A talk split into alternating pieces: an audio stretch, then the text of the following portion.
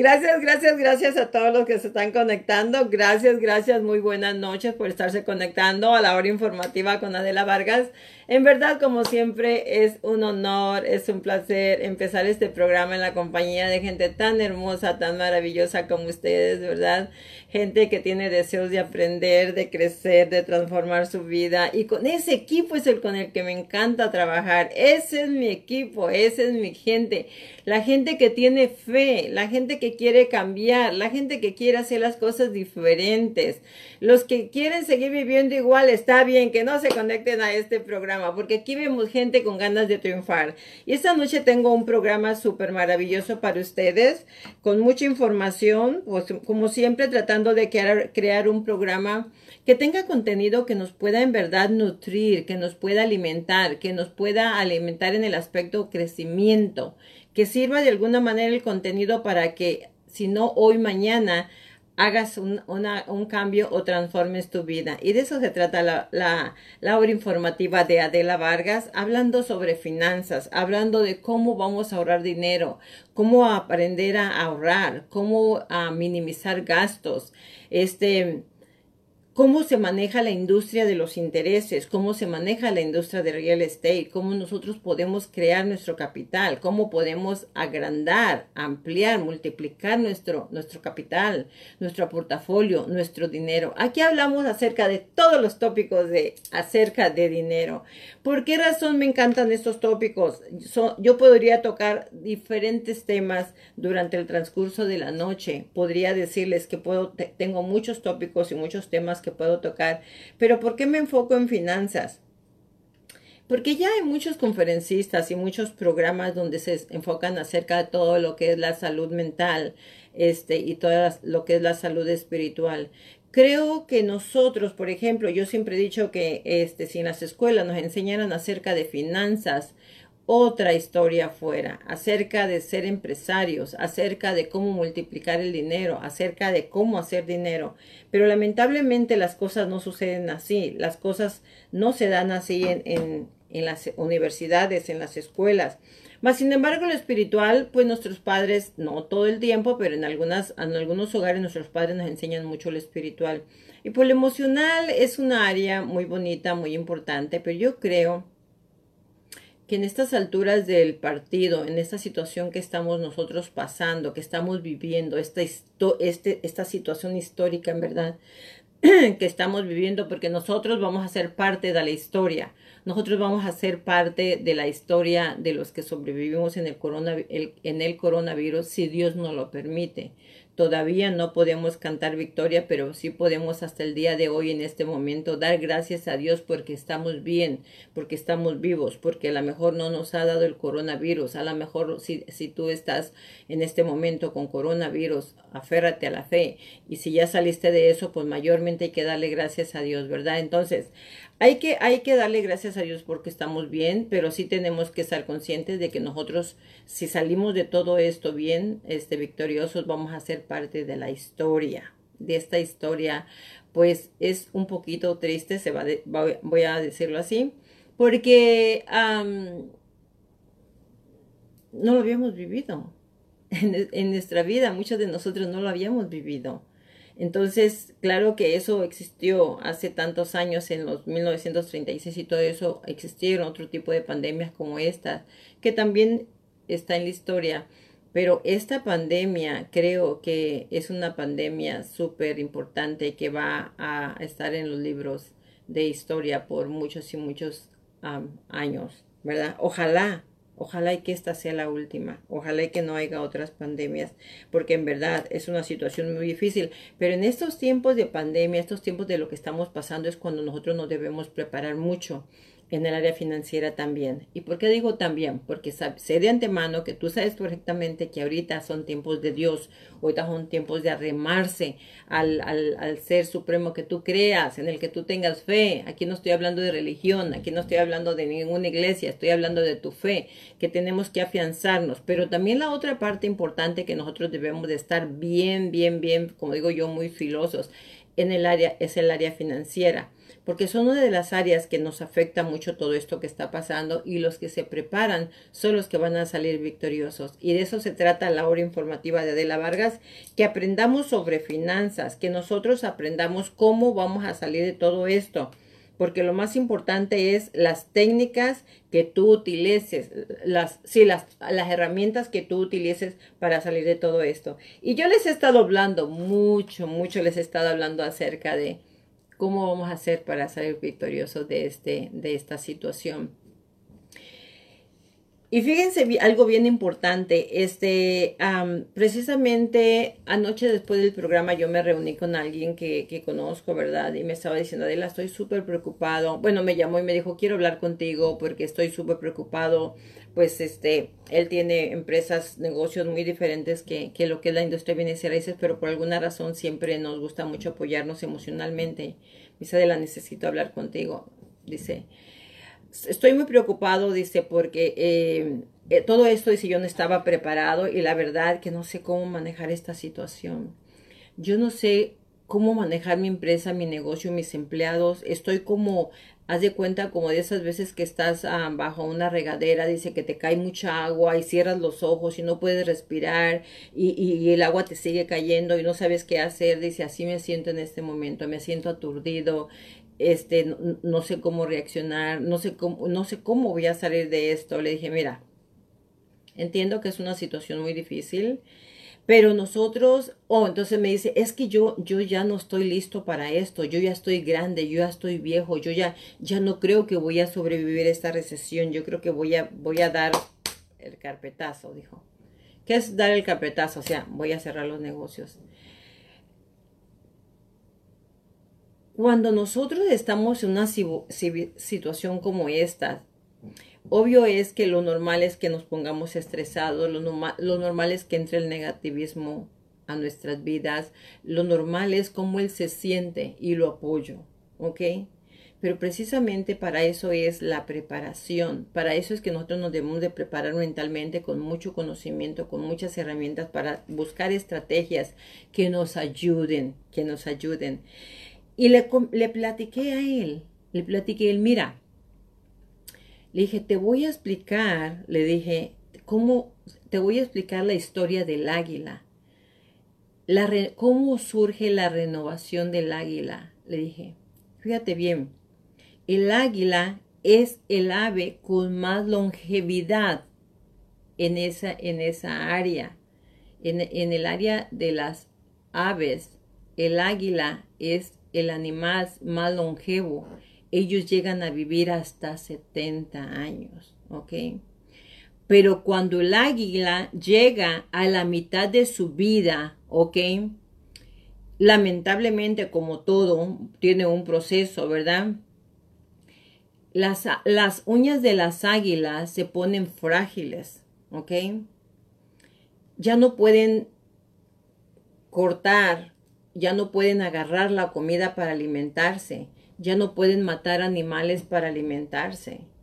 Entonces, cuando el águila llega a la mitad de su vida, ellos únicamente tienen dos opciones. O morir, dejarse morir de hambre, o renovarse. Nada más tienen esas dos opciones, ¿ok? Cuando el águila toma la segunda opción de renovarse, ellos o ellas tienen que volar, tienen que volar a una montaña donde allá hacen un nido, en una montaña donde no tengan que volar, ¿ok? Y se resguardan en esa montaña, en ese nido. Ese es el primer reto, tener que volar a esta, esa, hasta esa montaña, ¿ok? Porque sus ávilas ya están débiles, ya están viejas, ya están pesadas, ya muy difícilmente llegan a esa montaña. Pero cuando logran llegar a esa montaña, ahora viene el reto número dos de una águila. ¿Ok? Con su pico empiezan a picar una piedra dura, fuerte, hasta que rompen su pico hasta que lo quiebran, lo rompen su pico, porque su pico ya está encorvado, ya está viejo, ya no pueden ellos comer, ya no pueden hacer. Entonces, el reto del águila es romper, golpearse contra las piedras. Imagínense qué doloroso debe de ser. Golpearse contra las piedras lo más fuerte que pueden para romper ese pico encorvado, ¿ok? Luego se tiene que esperar unas semanas esa águila para que el pico le vuelva a salir renovado. Después que le sale ese pico nuevo, renovado, ahora con el pico se tiene que empezar a arrancar esas uñas viejas que ya no pueden apretar, que ya no pueden agarrar, que ya están sin fuerza, se las tiene que romper y quitar. Imagínense el dolor que debe sentir esa, esa ave al estar arrancándose ella misma las uñas que ya no le sirven para nada. Después de que se quita las uñas, ¿ok? Entonces tiene que esperar otra semana, ¿ok?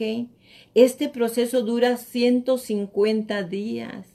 Ahora tiene que esperar otra semana porque cuando le crecen las uñas, ahora ella tiene que empezar a quitarse sus alas viejas, pesadas, que ya no le sirven para nada, ¿ok?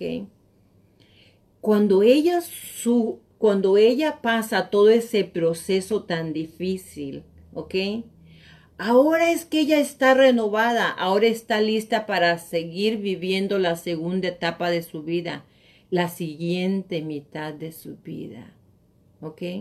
¿Cuántas veces nosotros como el águila tenemos que hacer esto. Cuando el águila ya tiene su pico nuevo que puede comer, que puede, que puede matar animales, cuando ya tiene sus uñas nuevas para agarrar aquello que él, la, presa que él tiene que traer para alimentarse, cuando él ya tiene sus alas para volar, ahora sí el, el ala agarra vuelo y va y empieza, se renueva y empieza una nueva vida.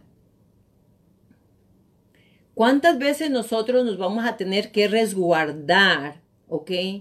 Para tener que renovarnos, para tener que sacar todos esos traumas, todas esas eh, negatividades que traemos del pasado, todas esas cosas que nos vendieron nuestros ancestros, nuestros padres, nuestros...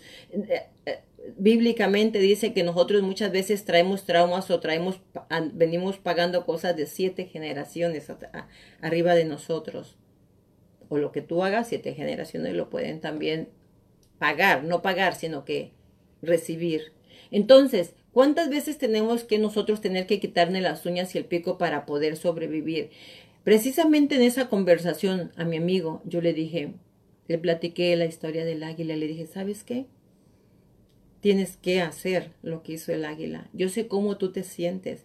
Yo sé que en, esta, en este coronavirus estamos aprendiendo algo nuevo. Estamos aprendiendo un sistema nuevo. No sabíamos, no conocíamos. Es más, nadie creó estrategias de cómo sobrevivir en la crisis de un coronavirus.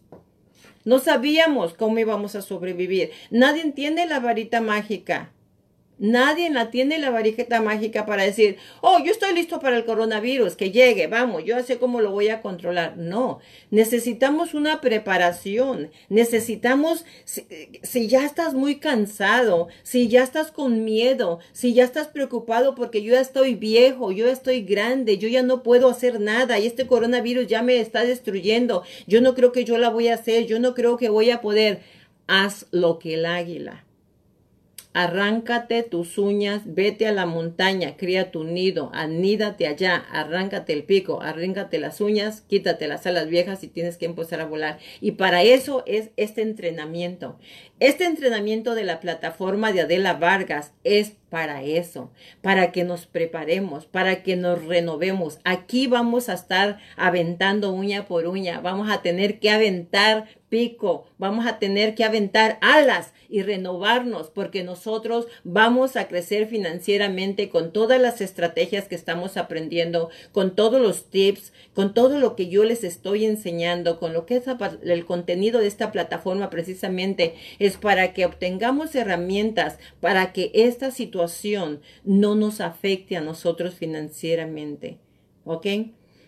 Porque si tú estás tomando este entrenamiento, si tú estás en esta clase, en este programa, en este seminario que yo te ofrezco, tú ya no eres la misma persona. Tú eres una persona muy diferente. Tú has cambiado porque ahora tienes el conocimiento. Si no lo aplicas, ese es tu problema. Si no lo aplicas, es porque eres flojo. Si no lo aplicas, es porque en verdad no tienes en tu corazón deseos de crecer y cambiar. Porque con todas estas estrategias están hechas y diseñadas para que nosotros, aquí es donde Con todas esas estrategias es donde te estoy enseñando que te arranques de todo, a que te saques todo lo que traes, a que arrojes todo lo que traes del pasado y que renueves energías, renueves fuerzas, adquieras conocimiento de cómo, cómo vamos a ahorrar, cómo vamos a recortar gastos, cómo vamos a crear un hábito. Ayer hablamos sobre el hábito de ahorrar, para esos que no tienen un hábito de ahorrar y es normal. Fíjate bien lo que te voy a decir. Tengo una amiga que en aquel tiempo, eso ocurrió hace como dos años, 12 años esta historia, en aquel tiempo mi amiga tenía como 40 años, ¿ok? Y un día llegó a mi oficina y se sentó y se me quedó mirando los ojos y me dijo, Adela, este, me dijo, quiero hablar contigo. Le dije, ¿qué pasó? ¿Qué pasó, Angelina? ¿Qué, qué te ocurre? ¿sabes qué? Tengo, quiero que me enseñes dos cosas. Dedícame por favor un ratito y enséñame dos cosas, me dijo. Hay dos cosas que no sé cómo hacerlo y necesito empezar a hacerlo. Le dije, me dijo, ¿cómo me...? Yo no sé orar. ¿Qué es orar? Y me reí yo. Le dije, ¿cómo? Sí, es que yo no sé orar. Tú dices, siempre que alguien está pasando por una situación difícil, tú siempre dices, ponte a orar. Ponte a pedirle a Dios, pero ¿cómo se ora?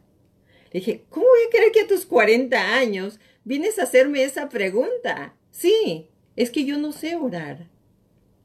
A mí me enseñaron a rezar, pero yo no sé orar. Le dije, ¿y cuál es la otra cosa que quieres que yo te enseñe? Me dijo, no sé ahorrar, no sé cómo hacerle y quiero ahorrar. Quiero aprender a ahorrar. Increíble, a los 40 años. Ella vino a hacerme esas dos preguntas. ¿Cuántas veces la gente no tiene la experiencia y no sabe cómo hacerlo? Lo único que le contesté, orar es hablar con Dios, como si tú estás hablando conmigo. O sea, es hablar con una persona. Es exactamente eso. Para mí el significado orar es tener una conversación con tu ser supremo, con el que tú creas, ¿ok? si no quieres molestar al mío, no lo molestes. Pero tú puedes orar con el, el, ser supremo en el que tú creas, ¿ok? Otra vez, yo no me peleo por religiones, ¿ok? Por favor, no se malinterprete este tema. Pero yo le dije, orar es hablar, tener comunicación con el ser supremo. Es como si estuvieras hablando conmigo. O sea, habla con él, dile, me duele, tengo dolor, ayúdame, quiero abrir un negocio, tengo esperanzas, dame fuerzas, dame inteligencia, dame sabiduría, estoy sufriendo, estoy triste, estoy deprimido, ayúdame, tengo fe en que tú me vas a ayudar, creo en ti, platica con él así. ¿eso es orar? Dije, sí. ¿Y me tengo que hincar? No, tú hazlo como tú quieras. Ahora vamos a hablar de cómo orar, le dije. Eso es algo que tú tenías que haber aprendido desde que estabas chiquita. Yo riéndome de ella, pero les estoy platicando esta historia porque es una historia real, verídica. ¿Por qué? Porque a veces tenemos que hacer cambios, tenemos que ser como las águilas y no sabemos cómo hacerlo. Y ella le dije ahorrar y les platiqué la estrategia del ahorro. Tú tienes que agarrar una parte de tu salario, ponerlo en una cuenta de banco y lo que te sobre es con lo que tú vas a sobrevivir. Ponte un plan, crea una estrategia, para qué quieras ahorrar, ¿ok? Ocupo ahorrar 20 mil al año. Entonces vas a ver cuánto por año, dos mil, voy a guardar dos mil y lo que me sobre, con lo que me sobre, a ver cómo le hago, yo voy a comer y pagar mis biles. Y si me hace falta, voy a tener que ir a trabajar un part-time para cubrir esos gastos. Pero mis dos mil yo los meto a mi cuenta de banco. Bueno, les platico, ahí acaba la historia. Se puso tan feliz y me dijo, ay Adela, muchas gracias. Entonces, ¿cuántas veces nosotros tenemos la intención pero no sabemos, no tenemos el conocimiento? En estos tiempos de crisis nosotros tenemos que tener mucho conocimiento acerca de cómo ahorrar, de cómo hacer dinero, de cómo multiplicar el dinero, de qué vamos a hacer, de cómo ser un emprendedor, de cómo crear más dinero, de cómo traer más dinero a tu bolsa, de cómo eliminar gastos, de cómo, de, cómo aprender cómo el dinero no se tiene que ir. Pero está bien no puedes decirme que tienes un negocio y que porque te está cayendo un chorro de agua pesado y los ojos no los puedes abrir y te estás ahogando, no puedes decir voy a cerrar mi negocio. ¿Y ustedes creen que a mí no me ha pasado eso por mi mente? Claro, que muchas veces yo digo, ya estuvo, yo no necesito trabajar tanto, bla, bla, bla. Eso es mi desesperación, pero cuando me siento digo, cálmate Adela, no, no, no, tranquila, son cosas de la vida, son situaciones que pasan, este coronavirus no estaba planeado, nadie tiene la varita mágica, tenemos que aprender nuevamente. Esta situación nos está permitiendo aprender diferentes cosas y hacer cambios. Y ahorita es el momento que tienes que hacer lo que hizo el águila. Tienes que hacer una renovación, tienes que renovarte, tienes que hacer cambios. Ahorita es cuando lo necesitas, porque estamos pasando por una situación que a lo mejor a ti no te ha afectado todavía. Bendito Dios. Habemos muchos negocios, muchas personas que no nos ha afectado todavía esperando que no nos afecte. Pero si eres uno de los que yo te afectó, por favor, Ahorita es el momento de que te renueves como el águila, de que descanses, de que te sientes a dormir, te sientes a descansar, te vayas a un parque un día, otro día te vas a la playa, otro día te vas a la montaña y date el lujo de ir a donde quieras a relajarte, a respirar aire puro y vuelve a empezar. Y vuelve a empezar. Creando cosas, creando estrategias, creando tu visión de ahora ¿Y ahora qué? Hasta como el águila. Al águila no le queda, no, solo tuvo dos opciones. O dejarse morir porque ya no podía agarrar a su presa porque sus uñas estaban viejas y débiles y su pico estaba curvo. Porque a todas las águilas su pico con los años se les va encurvando. So ya no pueden matar una presa. Sus manos están débiles, sus uñas se les quiebran, ya no pueden agarrar una presa. Y ellos es la única manera que ellos sobreviven, matando a otros animales.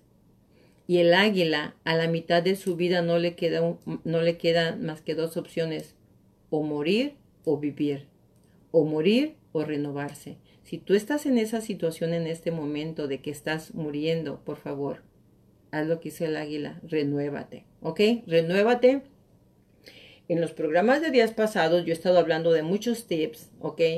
de cómo ahorrar dinero, de cómo salir de esta crisis, cómo recortar gastos, este, cómo pagar tus tarjetas de crédito eh, más rápido, de cómo vas a pagar tu casa más rápida, cómo bajar, cómo, cómo, cómo este, bajar los pagos de tus tarjetas, cómo bajar los pagos mensuales de tus carros. De todo eso en los programas anteriores hemos estado hablando que nos está ayudando mucho a reestructurar nuestras nuevas finanzas porque es tiempo de cambio. Este cambio es obligatorio. Este cambio es mandatorio. Este cambio es lo quieras o no lo quieras. Lo tienes que hacer.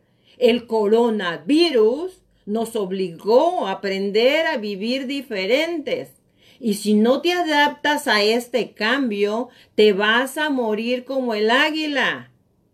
Si no te adaptas al cambio y te pones a sufrir, a llorar, a deprimirte y a dejarte morir, a esperar que te enterremos cuando tengas 80,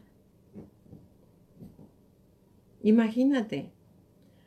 Es tiempo de cambio, es tiempo de ajustes, es tiempo de cambiar tu mente, de cambiar tus pensamientos, de crear estrategias, de crear más posibilidades para tu vida. Hay muchos coach que le enseñan a uno que los tiempos de crisis son tiempos de cambio. Y en tiempos de crisis, muchos lo convierten en algo bueno para mejorar. Este tiempo de crisis no es tan malo es depende de lo que tú hagas. Es depende cómo tú lo tomes. Tiempos de crisis pueden ser buenos para ti también. En tiempos de crisis hay muchos negocios que se benefician. Hay un dicho que dice que a río revuelto ganancia de pescadores. Ahorita, en tiempos de crisis, hay compañías que se están haciendo multimillonarios hay gente que está haciendo mucho dinero. Sé parte de esa ola de gente que está haciendo dinero. Busca las estrategias, busca qué es lo que están vendiendo ellos, busca cómo están haciendo dinero.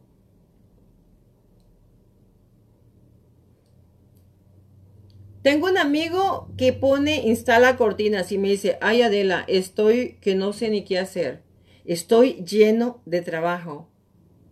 Le digo, ¿y a qué, a qué tú crees que se atribuye eso?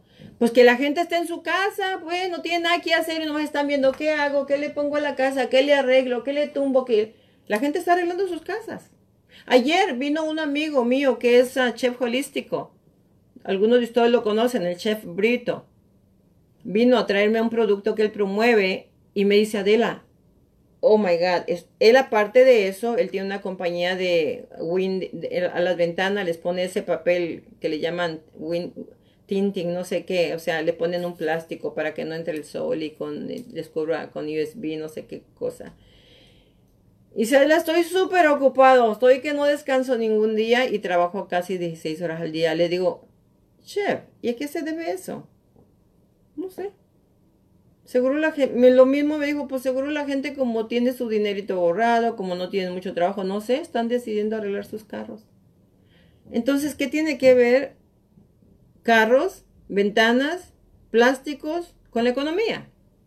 Simplemente como la gente está ahorita en sus casas, ellos están viendo ahorita las posibilidades de hacer algo. Entonces, sé parte de esa gente que está haciendo dinero. No te sientes a llorar, por favor. No te pongas triste. Busca estrategias. Haz lo que hizo el águila. ¿Ok? Renuévate. Cuando yo le platiqué la historia del águila, del, águila a mi amigo, se rió de mí y me dijo, ay Adela, dice, qué manera tan peculiar de aconsejar a uno. Me dice, ¿sabes qué? Me dice, nunca había escuchado la historia del águila. Es la primera vez que escucho la historia del águila. Me dice, pero te prometo que voy a ser como el águila. Voy a hacer lo que hizo el águila. Tienes toda la razón. Yo tengo muchos años por vivir y no los voy a vivir amargado. Voy a luchar por mis negocios, voy a crear estrategias. Le dije, toma, aquí está esta tarjeta, ve con esta persona, te puede ayudar a que crees estrategias diferentes para tu negocio, a que hagas más mercadotecnia, más marketing, te metes en las plataformas, en las redes sociales, ta, ta, ta. Le dije, aquí está, esta persona te puede ayudar, ve y es lo que tienes que hacer. So, después de que terminé la conversación con él, me quedé pensando cuántas personas estaremos pasando en este momento por ese puente, por ese trance. ¿Cuántas?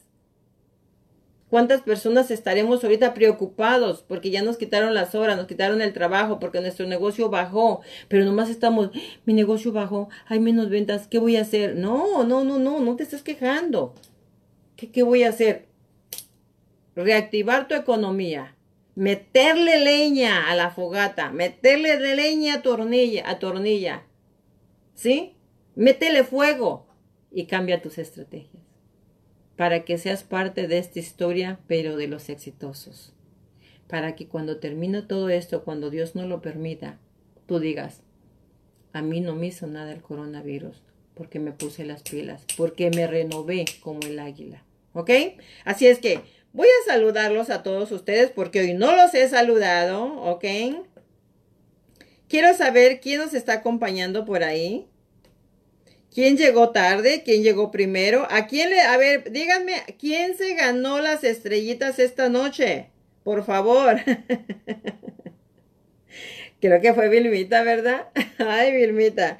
Me encanta saludarlos a todos, ok, por favor, los que se me desesperan, no se me desesperen, no se vayan porque voy a empezar a saludarlos a todos. A mí me encanta saludarlos porque cuando yo los saludo, para mí ese saludo significa que te doy la mano y te doy un abrazo. Esta situación nos, nos ha quitado hasta ese privilegio de demostrar amor, pero tenemos que aprender, ok, diferentes caminos de cómo demostrar ese cariño unos a los otros. Si no podemos darnos físicamente un, abrazo fuerte, hay que buscar los medios, ¿ok? Así es que reciban un fuerte abrazo todos ustedes de parte mía, ¿ok? A ver, vamos a empezar. Emanuel, lo siento, te ganaron, Emanuel. te ganaron, Emanuel. Este, Marta y Maro Valdés. Claro que sí, Martita, es muy diferente este, orar y rezar, claro que sí. Gracias por estar con nosotros, ¿ok?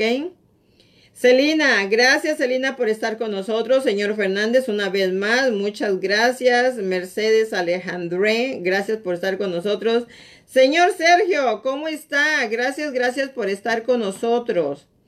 Fíjense que estoy aquí este como trancadita. Señor Solano, ¿cómo está? A ver, vamos a ver porque estoy este a ver si acá sí me deja. Porque aquí en el iPad no me está dejando. Ok, David, David Morales, ya llegó, ahora sí llegó David. Dice Manuel que el apoyo entre las personas es muy importante porque nunca sabes qué es lo que la vida tiene preparado. Definitivamente, yo creo que sí, es verdadero. Sí, Vilmita, necesitamos de, vez en cuando este tipo de temas espirituales. Heidi, buenas noches, mija. Saludos, saludos. ¿Quién más está por ahí?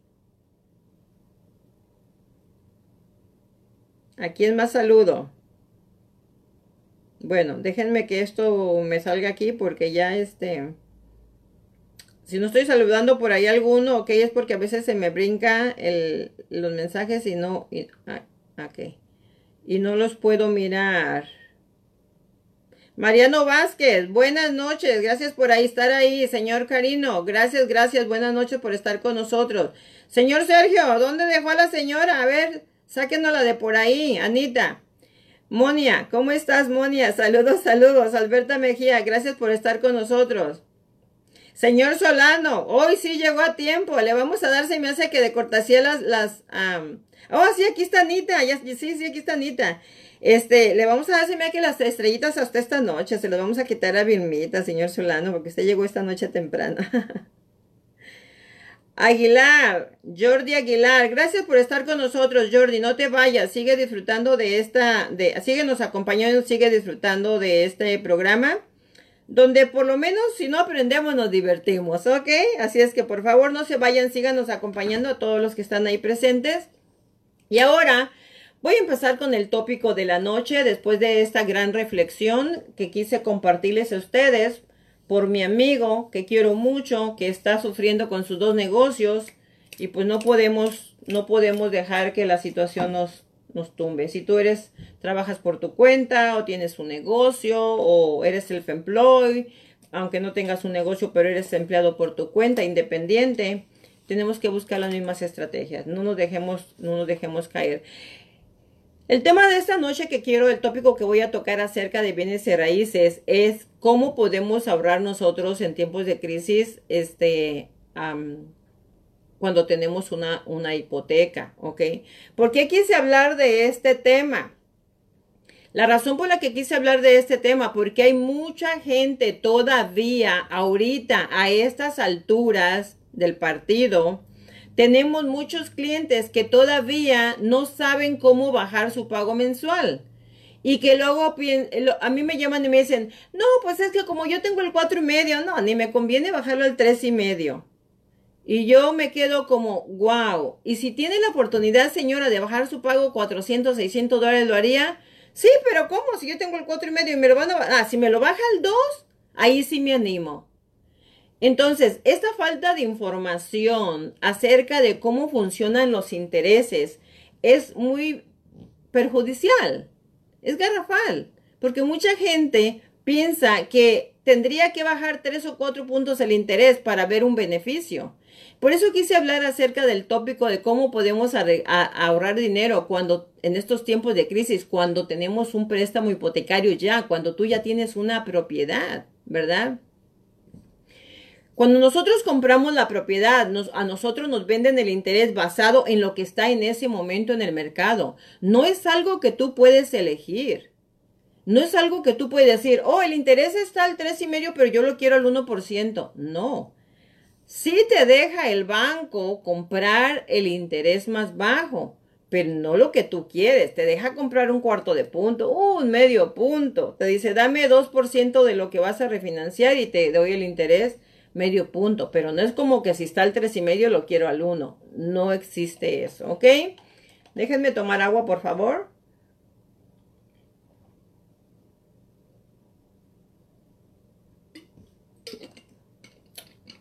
Y ahí va la publicidad del día.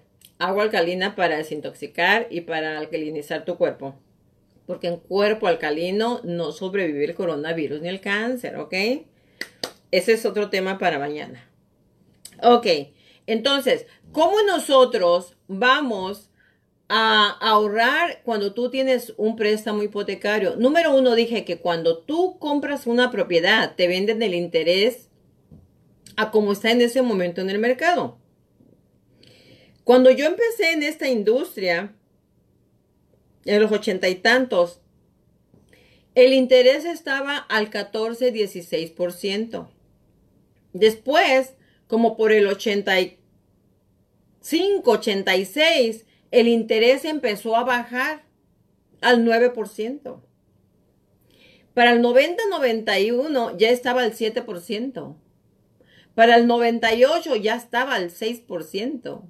Y así se ha venido bajando año por año, pero cuando yo le empecé a refinanciar a la, la gente, por en aquel tiempo por el 84-85, que les bajaba el interés del 14 al 9%, la gente me adoraba. La gente estaba súper feliz, porque imagínense, del 11, 12, 14% al 9 eran muchos puntos. A la gente le bajábamos, claro,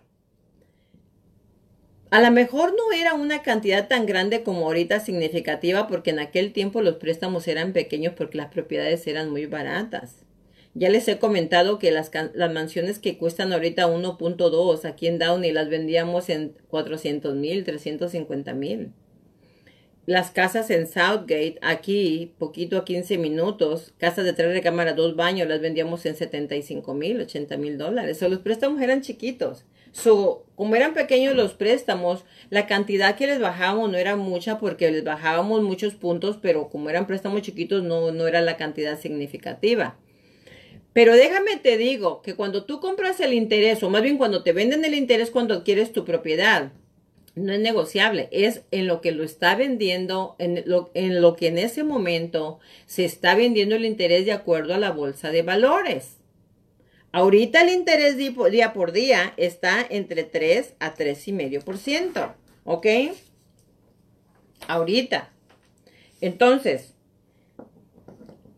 dependiendo cómo está tu interés, dependiendo qué FICO score, perdón, sí, dependiendo qué FICO score, dependiendo cómo está tu, tus ingresos, es el interés que se, depende del enganche que des, es el, el, el, interés que, que te van a ofrecer a ti. Pero, por ejemplo, la gente que tiene un préstamo de 500 mil dólares, vamos a decir, 400 mil dólares, ¿ok? Que está pagando actualmente ahorita, vamos a decir, el 4,5%, porque todavía no hace mucho tiempo, todavía el año pasado, por octubre, noviembre, estábamos vendiendo el 4, 4,5%. O sea, no hace mucho tiempo que estábamos vendiendo esos intereses. Y ahorita se bajaron por lo de el señor este que les mencioné que se llama coronavirus, bajaron el interés. ¿Por qué? Porque la Reserva Federal le prestó a los bancos con el 0% de interés a los bancos, no a nosotros, a los bancos. Les prestó con el 0% de enganche para que ellos nos prestaran a nosotros con intereses bajos. Fue por esa razón que nos bajaron los intereses del 4,5 al 3, 3,5. Entonces, si alguien tiene una hipoteca del 4,5 automáticamente al momento de refinanciar con un punto que bajes, te vamos a reducir por lo menos unos 300 o 400 dólares. Ahora, si tú compraste con el programa FHA, ¿ok? El programa de gobierno, si compraste con menos de 20%, por seguro, tú vas a tener PMI, ¿ok? Acuérdense que cuando nosotros compramos una propiedad, ¿cuáles son nuestras obligaciones de pago? ¿Cuáles son nuestras responsabilidades? Principal, interés, taxis, aseguranza de fuego y la aseguranza del PMI. ¿Ok? El PMI es la aseguranza que el banco te obliga a que pagues por si tú pierdes la propiedad, esa aseguranza le paga el dinero al banco porque el banco nunca pierde. El banco se protege, los bancos nunca pierden. ¿Tú no pagas la casa? El banco va y le dice, aseguranza, págame mis 400 mil que me debía Adela Vargas y ahí está la casa, quédate con ella, mírame mi dinero. Porque el negocio del banco no es reposeer casas, no es quitarte tu casa. El negocio del banco es que tú le pagues al banco intereses mensuales. Solo le interesa tu casa, le, le interesa tu dinero. Entonces, él dice, paga una aseguranza, yo te presto el dinero, pero te obligo a que pagues la aseguranza del, del PMI, el Mortgage Insurance, mensual, que es casi el 1% de lo que tú, de lo que es tu préstamo, de lo que queda tu préstamo. O sea que si compras una casa donde un préstamo, te queda un préstamo de 400 mil, son casi 400 dólares de esa aseguranza por mes. Por eso es que cuando te refinanciamos y te quitamos esa aseguranza, automáticamente te bajamos el pago mensual. Y si te bajamos el interés otros 300, 400 dólares, ya estamos hablando de 700, 800 dólares. La gente no entiende ese concepto. Dice, no, es que yo tengo buen interés. Yo lo tengo al 4, al cuatro y medio, sí. Pero si puedes, ¿de qué se trata? ¿Qué es lo que yo les he enseñado eh, cuando les enseñé lo del programa de Velocity Banking? ¿Qué es lo que les he dicho? Cuando aprendes ese sistema, aprendes a eliminar gastos de intereses. Porque nosotros lo que más pagamos son intereses.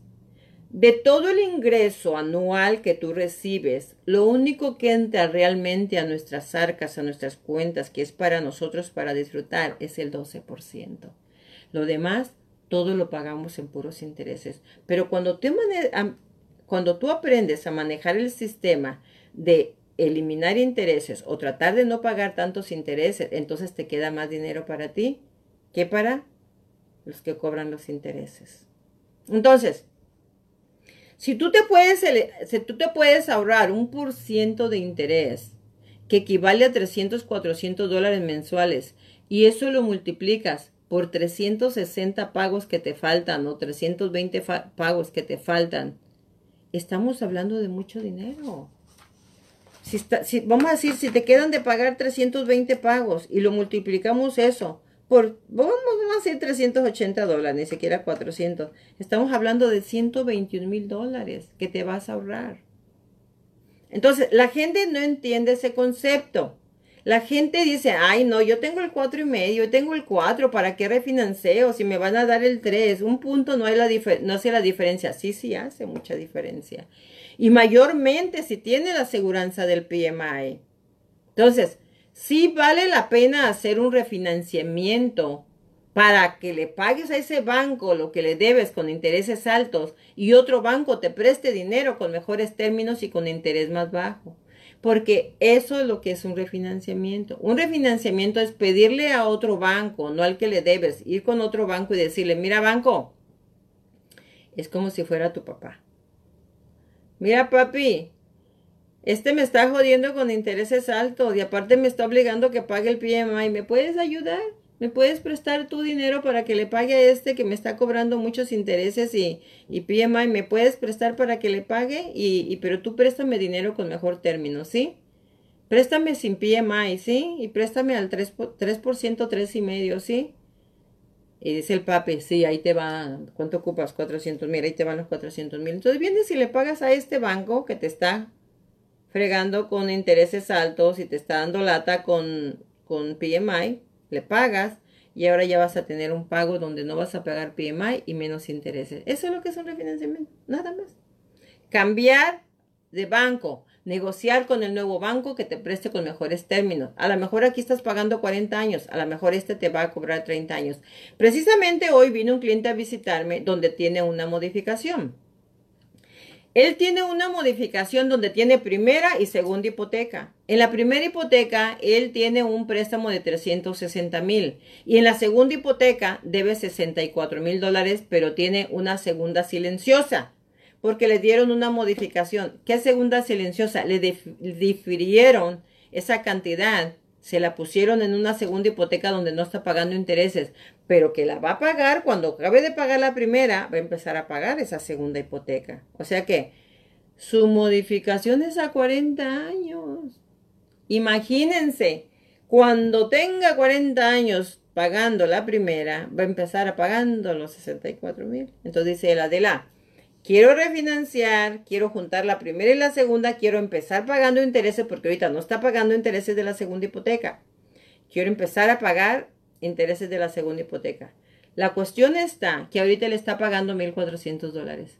Pero cuando vengo y le asumo la primera con la segunda, más los gastos de papeleo, porque hay gastos de papeleo. Cuando tú refinancias, cuando tú compras una casa, hay gastos de papeleo. Tú tienes que pagarle al escro, tú tienes que pagarle a la compañía de título, tú tienes que pagarle al banco por su proceso, su funding, su underwriting, su, todo lo que el banco te cobra. Hay gastos de papeleo. Te crían una cuenta que le llaman trust account, donde te ponen intereses, te ponen um, taxis y te ponen um, aseguranzas. Ese dinero te lo guarda el banco por 12 años. Si antes de 12 años tú refinancias o vendes, te regresan ese dinero. Pero hay gastos que se hacen. Entonces, cuando ponemos la primera, la segunda hipoteca y los gastos de papeleo, lógico que aumenta el balance. Entonces ahora él tiene una situación. Varias cosas que él le va a afectar el pago que tiene ahorita de 1400. Número uno, el término lo vamos a reducir de 40 a 30. Número dos, ahora va a empezar a pagar intereses por los 64 mil. Número tres, lo bueno, lo bueno, le vamos a quitar el PMI. Lo bueno es que él tiene un interés bueno. O sea, él está pagando un interés del 3.75. Entonces, cuando venimos y le juntamos todo, y ahora le voy a reducir el término de, 40 a 30 y le y va a empezar a pagar sobre la segunda, el pago le sube a 2.900 y él está pagando 2.400. Entonces, aparentemente diremos, oye, no hay beneficio, le está subiendo el pago. Sí, le está subiendo el pago, pero ahora él va a empezar a pagar principal, interés, taxis, aseguranzas y ahora él va a empezar a pagar los intereses de la segunda hipoteca. Lo que quiere decir que ahora al mismo tiempo él va a acabar de pagar su primera y su segunda hipoteca. Probablemente dijéramos, no hay beneficio, le está subiendo el pago, pero como dice él, Adela, ¿para qué me hago yo el tonto solo?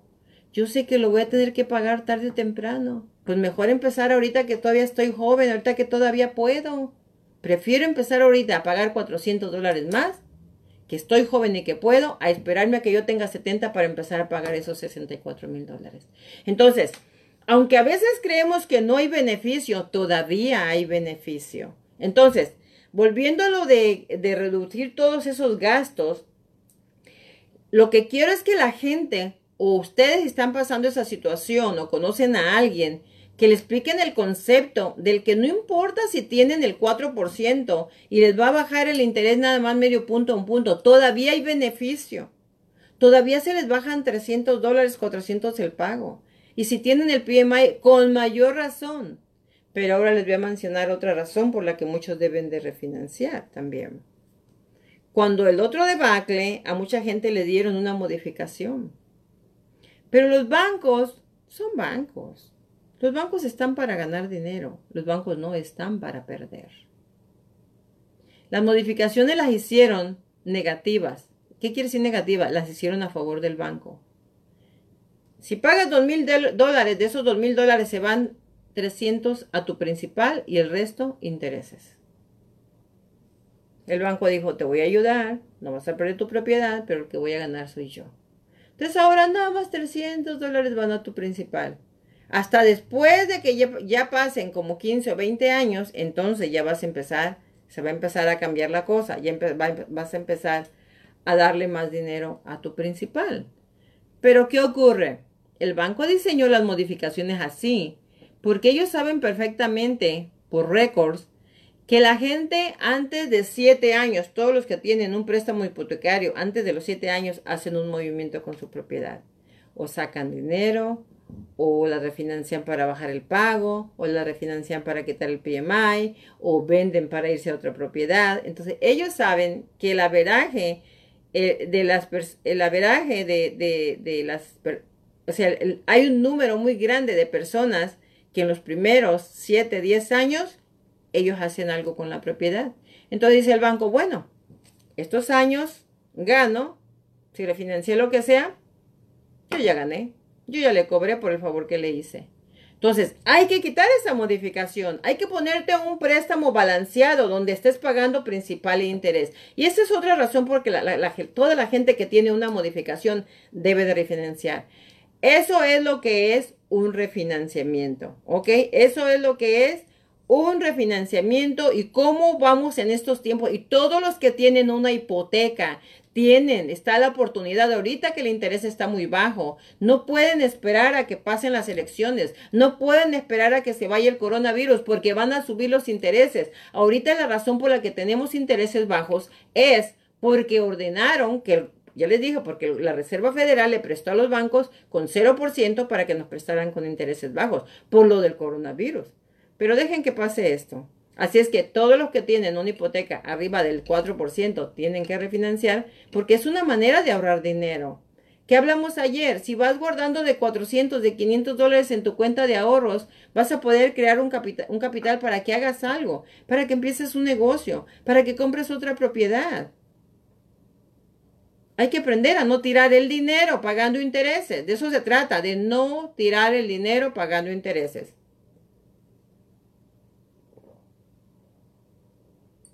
Así es que, chicos, una vez más, les voy a pedir a todos ustedes que por favor me ayuden a compartir, a hacer share este programa, la hora informativa de Adela Vargas, para que mucha gente se beneficie. Marta, qué bonita águila pusiste ahí, hombre. Muy linda. Para que mucha gente se beneficie, ¿ok? Y puedan aprender junto con nosotros de este contenido que les ofrecemos. Sean generosos, ayúdenme a compartir, háganle así, nada más, ¿ok? Y ayúdenme a compartirlo y regálenme mis likes y mis corazones que me encantan. Gracias, gracias, gracias, ¿ok? Y recuerden, ayúdenos a promover esta plataforma. Ahorita ya estamos en todas las plataformas, estamos en YouTube, todos estos programas ahí están, aquí están grabados en YouTube. Estamos en Instagram, estamos en Facebook y también estamos en la estación de radio Anshore. Ahí estamos también con el programa de la hora informativa de Adela Vargas. Si se van a Anshore, ahí van a encontrar mi programa, mi estación de la hora informativa de Adela Vargas, ¿ok? Así es que ayúdenme a compartir, por favor. Vamos a seguir saludándolos. Y también si tienen alguna pregunta, me la pueden hacer, ¿ok? Con toda la confianza del mundo, hagan sus preguntas. Yo se las contesto. Ya saben que este programa es diseñado para ustedes, ¿ok? Para que salgan de todas las dudas, ¿ok? Dice Martita que cuando un préstamo convencional tiene que, dice, cuando es un préstamo convencional, tienen que cobrar PMI. Sí, si el préstamo lo adquirieron con menos del 20% de enganche, sí, también lleva PMI. Lamentablemente es una regla. Nosotros tenemos un jefe, todos los bancos, pues tienen un jefe que se llama Fannie Mae Freddie Mac y es una regla de arriba. Algunos bancos, si compras con 10%, no te cobran el PMI, pero no es que no te lo cobran, te lo cobran por adelantado. Te dicen, ok, te voy a cobrar tanto, ya no me vas a pagar PMI, pero te voy a cobrar tanto. Entonces, de todas maneras, como dicen por ahí, te hacen el favorcito. Pero sí, todos los préstamos FHA, todos los préstamos en general FHA llevan PMI. Todos, aunque pongas el 20 o el 30%, si es FHA, lleva PMI. Y los convencionales que compras con menos del 20%, eso no llevan PMI, ¿ok? Así es que háganme, háganme, señor Rojo, bienvenido, bienvenido, háganme todas las preguntas. Irma Sandoval, gracias por estarnos acompañando, mija. Gracias, gracias. Saludos, saludos. A ver, vamos a ver quién está por ahí saludándonos. Ok.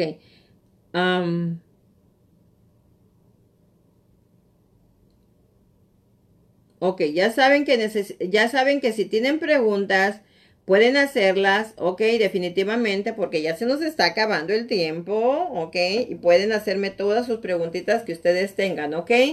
Voy a contestar, entonces, quedamos con lo que es un refinanciamiento y cómo ahorrar ahorita si tienes una hipoteca en tiempos de crisis. Voy a contestar dos preguntas que me hicieron y que quedé que las iba a contestar a través de esta plataforma para que todos aprendemos.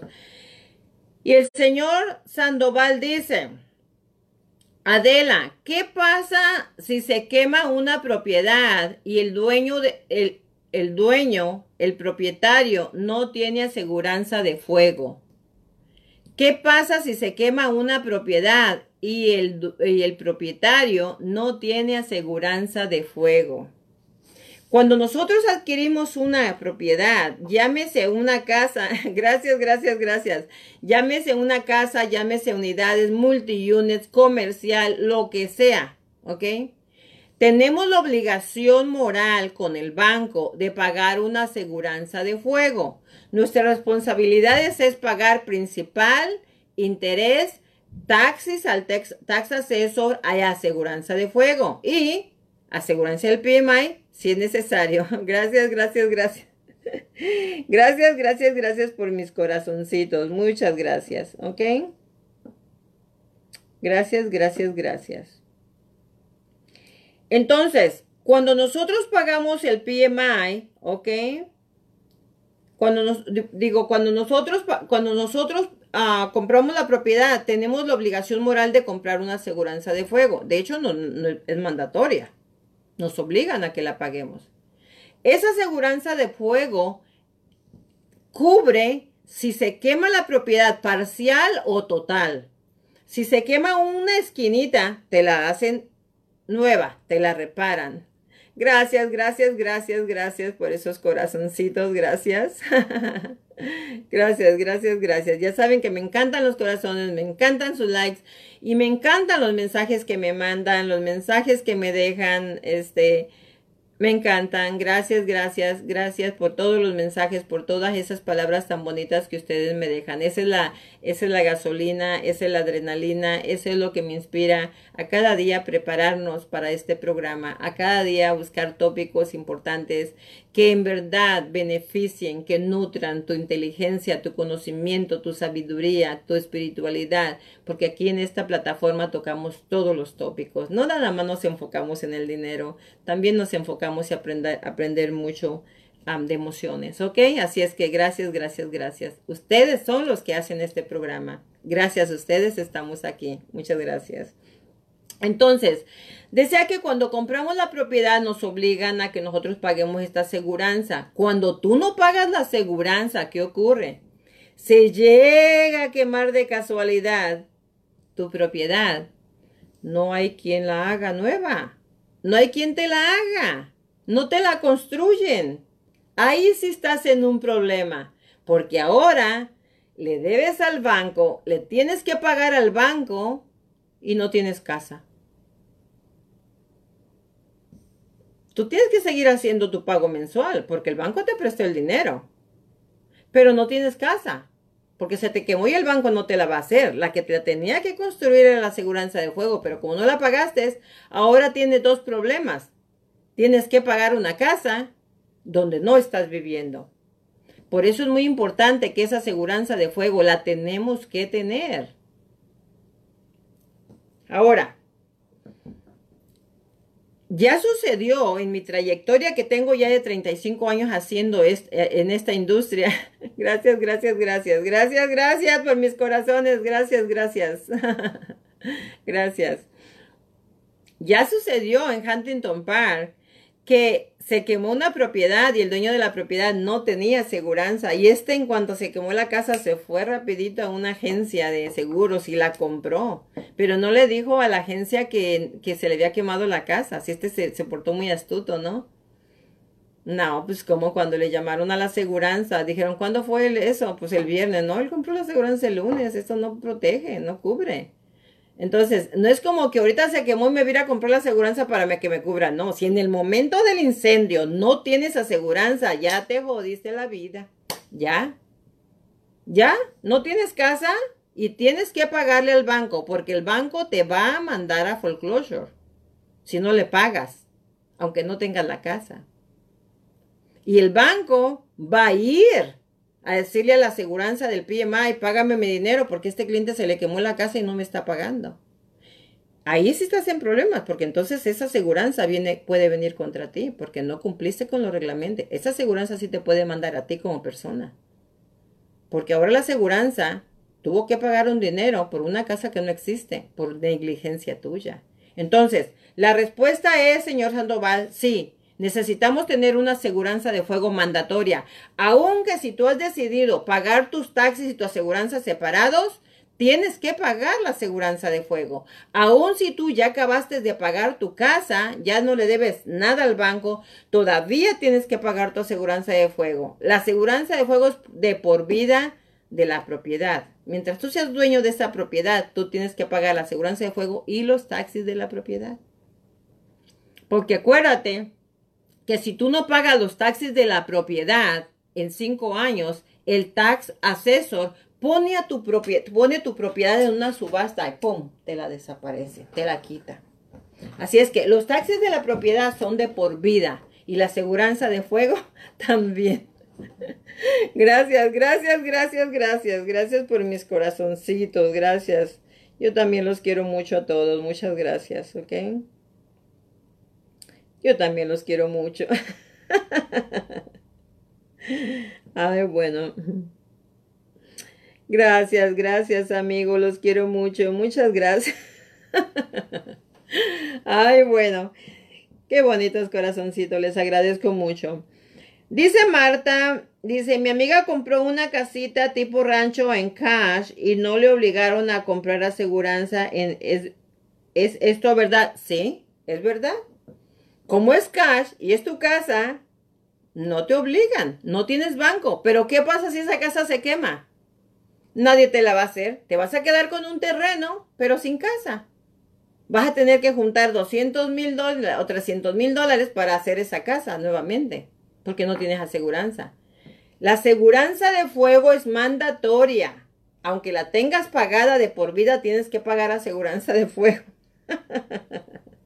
Gracias, gracias, gracias por sus likes y sus corazones. En verdad me encantan sus corazones, me encantan sus likes. Gracias, gracias. Yo también los quiero mucho. Ay, bueno, les digo chicos, ustedes como me hacen me hacen mi vida muy feliz, quiero que sepan, ¿ok? Me hacen mi vida muy feliz. Gracias, gracias, gracias. Es siempre es un placer estar con ustedes. Siempre es un placer estar en esta plataforma, en este programa, en este tiempo con ustedes. Me divierto mucho. Es una gran satisfacción, es una gran felicidad a mi alma y a mi corazón compartir todo el conocimiento que a través de estos 34 años hemos adquirido. A través de estos 34 años en esta industria de bienes y raíces hemos aprendido tanto que yo quiero compartirlo con todo el mundo para que todo el mundo se beneficie de todos estos, ahora sí que como dicen, situaciones que, que se dan en esta industria, porque ustedes saben perfectamente, o si no lo saben, se los digo esta noche, la industria de bienes y raíces es la que mantiene la economía de todo el mundo. So, en, en bienes y raíces siempre va a haber dinero, siempre vas a hacer dinero, aunque compres una sola casita donde vas a vivir, es negocio. Si has, compras propiedades para invertir, es negocio. ¿Ok? Ya les he hablado por qué. gracias, gracias, gracias. Gracias por sus corazones, ¿ok? Bueno, ay chicos. Eliuda Bellaneda, gracias por estar conmigo. Gusto en saludarte nuevamente. Celina López, ya te había saludado, ¿verdad? O no te había saludado. Pero gracias, gracias, gracias por estar aquí en el programa, ¿ok? Bueno, entonces, mandatoria, aseguranza, ¿ok? Ahora vamos a contestarle al señor Oropesa. Dice que, ¿cuál es el documento legal que se firma para sacar a una persona del título y de la propiedad? ¿Cuál es el documento legal que se firma para sacar a una persona del título de una propiedad? Cuando tú compras tu propiedad y buscas co-signers o buscas gente que te preste el nombre, ustedes les llaman fiadores y, es la palabra correcta, ¿ok? Cosigner es en inglés, pero en español es fiadores, ¿ok? gracias, gracias, gracias, gracias. Gracias, gracias, gracias. Gracias a todos. Gracias, en verdad, gracias. Les agradezco mucho sus, corazones. Ya saben que me encantan, verdad, por eso lo, y luego se los digo, pues, me encantan sus corazones, gracias. Entonces, cuando tú compras una casa y buscas un fiador, alguien que te hizo el favor, lo mejor que puedes hacer es darle las gracias a esa persona como sacándolo del título, quitándole la responsabilidad. No lo puedes sacar del préstamo a menos de que hagas un refinanciamiento, pero sí lo puedes sacar del título legalmente.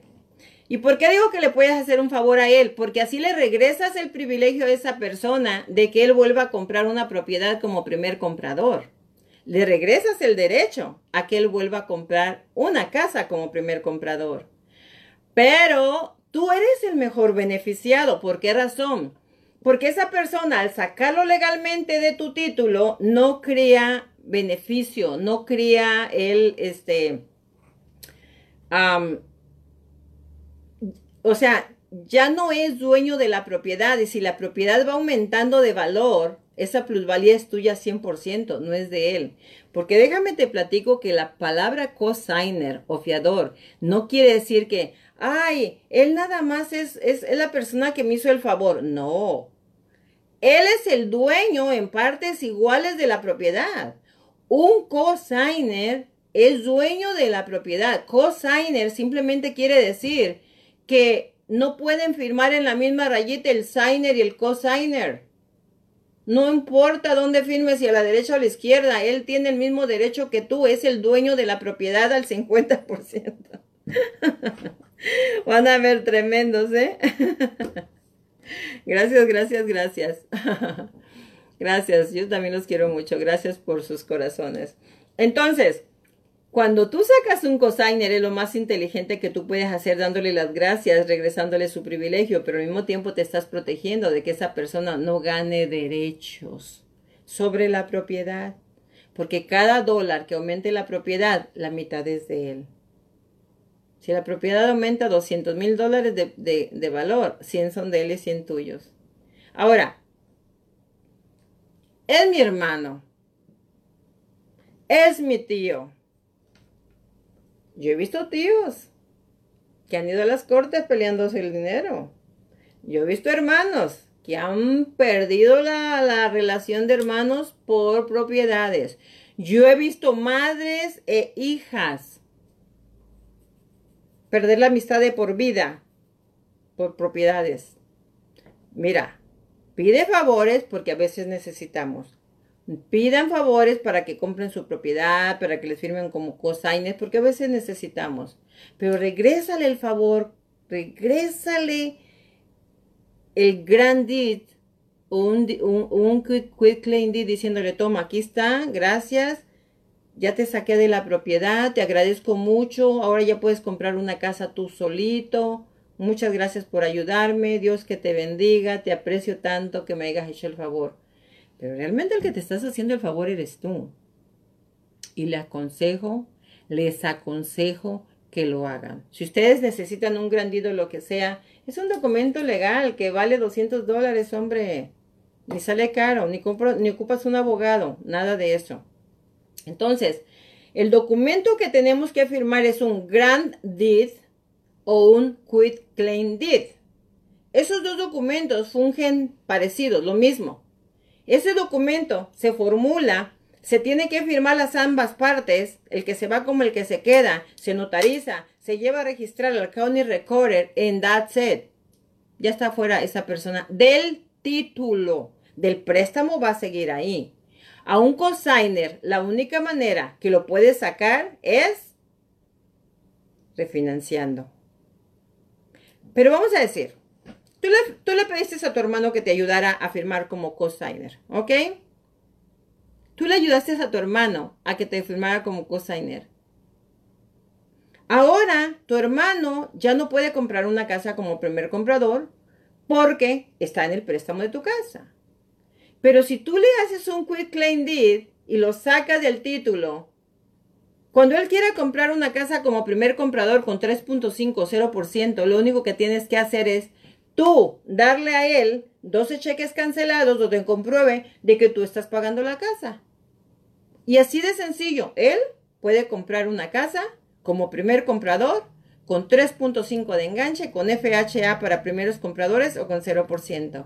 Así es que, ¿qué documento se necesita firmar? ¿Un Grand Deed o un Quick Claim Deed? ¿Ocupamos abogado? No. ¿Qué necesitamos? Alguien que nos formule el gran deed un notario que notarice, que verifique que sí, que la persona que se está saliendo es la persona de que firmó ese grandid y llévalo a registrar al condado, al county recorder. Es todo. Es la cosa más sencilla, así es que espero que al señor Oropesa le, le hayamos ayudado, le haya contestado su pregunta, ¿ok? Así es que a ver, vamos a contestar las preguntitas porque se nos está acabando el tiempo, ¿ok? ¿A qué tiempo se puede quitar del título? Se puede hacer inmediatamente, pero lo puedes registrar en seis meses. Yo muchas veces cuando dicen, es que nomás lo quiero como un cosigner, hay que hacerlo inmediatamente el grandid. Inmediatamente que se firma la compra, ahí se hace, se notariza y se guarda y en seis meses se lleva al county recorder. En seis meses lo llevas y lo registra, pero se puede hacer inmediatamente, ¿ok? No tenemos que esperar mucho tiempo. Inmediatamente, inmediatamente podemos sacarlo. No hay un límite, no hay una ley que diga que no se puede hacer, ¿ok? Ok, la otra pregunta que dice Martita, dice, estoy en el proceso de mi LLC, me imagino, el cobro de los 800 dólares. ¿Es anual? Sí. Dice Marta, estoy en el proceso de mi LLC, LLC, es LLC, Martita. Dice que el cobro de los 800 dólares es anual. Sí, el cobro de los 800 dólares es anual, ¿ok? A la Secretaría de Estado. Pero acuérdense que yo les he hablado mucho acerca de corporaciones y mañana vamos a tocar el tema de las corporaciones, ¿ok? Mañana, en, la, en el seminario de mañana, en el programa de mañana, vamos a hablar acerca de las corporaciones, ¿ok? Pero sí, una corporación tienes que pagar por ella pero vale la pena. Y mañana les voy a explicar a ustedes cuál es el beneficio de tener esa corporación y por qué es compensativo que tú pagues esos 800 dólares. ¿Por qué es compensativo? Si alguno de ustedes ocupa una corporación, tenemos una persona especializada con mucha experiencia que en una semana, en 10 días, les termina su corporación y únicamente cobra 400 dólares. Si alguno de ustedes está interesado, esa persona es como una non-profit. O sea, porque si vas con un contador, te cobran 1200, otros te cobran 1500, otros 2000, cobran lo que les da su regalada gana. Pero para ustedes, porque son nuestros cuates, nuestros alumnos, nuestros inversionistas, nuestros empresarios, nuestros amigos, para ustedes nada más son 400 dólares, ¿ok? Es todo. Me mandan un inbox o me mandan un texto a mi celular 562-572-4777, 562-572-4777 me dicen, dame el contacto, se los doy para que ustedes lo hagan. Yo no tengo nada que ver ahí, ¿ok? Esta persona es una persona muy profesional, sabe lo que está haciendo y por ser parte de este equipo, de este grupo, nos está dando un precio especial, ¿ok? Así es que mañana vamos a hablar acerca del beneficio de tener una corporación, cómo la puedes usar y por qué si es compensativo. Ya he hablado atrás acerca de corporaciones, pero varias personas me han estado haciendo preguntas y quiero hablar nuevamente de eso, ¿ok? Así es que Señoras y señores, este programa se ha terminado. Gracias, gracias por todos sus corazones que me han dado. Gracias por todos sus likes. Espero que este programa haya sido de beneficio para ustedes. Espero que el contenido de esta noche sirva para que hagan una transformación en su vida.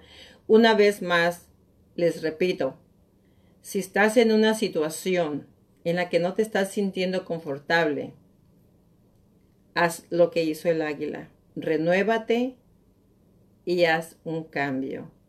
Esta noche haz el cambio. No te dejes vencer, ¿ok? Hasta en tiempos difíciles podemos aprender cosas nuevas. Hasta en tiempos difíciles podemos ser entusiastas, inteligentes y sabios y podemos transformar las cosas y la vida. Acuérdate que a lo mejor no sé si estás casado, si tienes familia, no estás casado, no tienes familia. Pero recuerda que si tú eres el, el, tronco de una familia, es tu obligación y tu responsabilidad estar bien en este momento. Así es que buenas noches una vez más. Les quiero invitar a que me ayuden a compartir este programa. Por favor, háganle así para que mucha gente pueda mirar este programa, para que este programa pueda llegar a mucha gente, para que se beneficien con la información que ofrezco en esta plataforma. Les agradezco mucho y ya saben, recomienden esta plataforma. Estamos ahora en todas las plataformas. Estamos en YouTube, Instagram, estamos en nuestra estación de radio de Anchor con la hora informativa de Adela Vargas. Buenas noches, bendiciones a todos, los dejo con un fuerte abrazo. Hasta mañana, nos vemos a la misma hora.